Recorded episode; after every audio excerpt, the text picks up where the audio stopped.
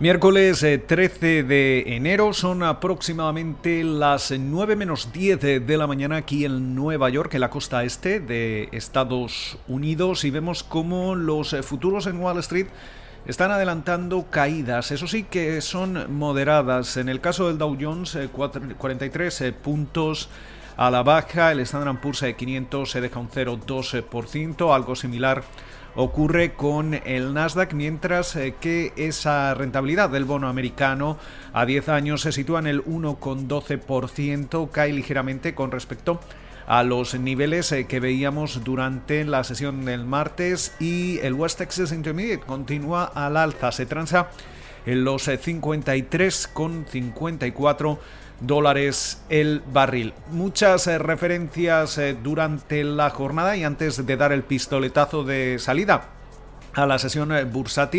eh, sobre todo destacar esos datos de inflación. veíamos como en diciembre los precios subían en su tasa de cabecera un 0,4% mientras eh, tanto a, nivel eh, subyacente veíamos eh, que deja básicamente de lado el precio de los alimentos y, de la energía. Esa, esa, inflación subía un 0,1%. También hemos conocido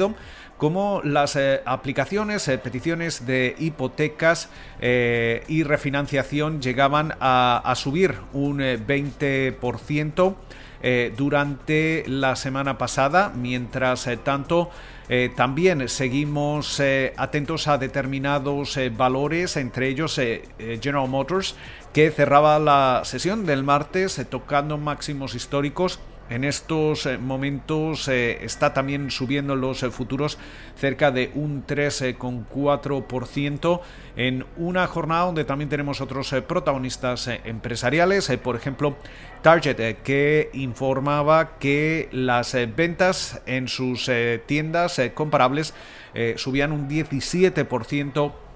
a lo largo de las eh, navidades eh, con lo cual eh, parece que dentro de la, de la situación esta es una de las minoristas que, se estaría beneficiando de la pandemia y, demás con lo cual esos son algunos de los valores que están marcando la jornada dentro del lado bursátil de datos macro pero sobre todo también vamos a estar muy atentos al todo lo que ocurra en el Capitolio. Finalmente veíamos en la noche de ayer como el vicepresidente de Estados Unidos, Mike Pence, eh, se eh, negaba a invocar esa enmienda 25 de la Constitución que hubiera provocado que Pence y el gabinete de Trump hubieran destituido al, presidente. Con lo cual esto lo que quiere decir es que básicamente a partir de las 9 de la mañana el Capitolio, el Congreso, la Cámara de Representantes eh, comenzará a reunirse y básicamente se plantea que se podría votar ese artículo de impeachment contra Trump presentado el lunes eh, a lo largo de la jornada de hoy eh, se habla de que posiblemente a las 3 eh, de la tarde hora local pero estos tiempos podrían cambiar. Lo interesante también es que en las últimas horas hemos visto cómo el número de congresistas republicanos que apoyarían ese artículo de impeachment ha crecido, especialmente eh, hemos eh, visto, veíamos en la noche del martes a Liz Cheney como, como, una de las eh, personas del liderazgo republicano que confirmaba oficialmente que, así lo haría. Y mientras tanto, también vemos como en el Senado, que es donde se celebraría el, el juicio político, eh, el New York Times adelantaba que el líder eh, actualmente de la Cámara Alta, republicano Mitch McConnell, habría dado a entender que eh, favorecería o que básicamente justificaría ese, ese impeachment y ese artículo presentado por los demócratas. Con lo cual todavía vamos a tener muchísimas cosas que contar. Hay también muchas preguntas que que, responder. mientras tanto, mirando a la próxima administración, a la administración del presidente electo Joe Biden,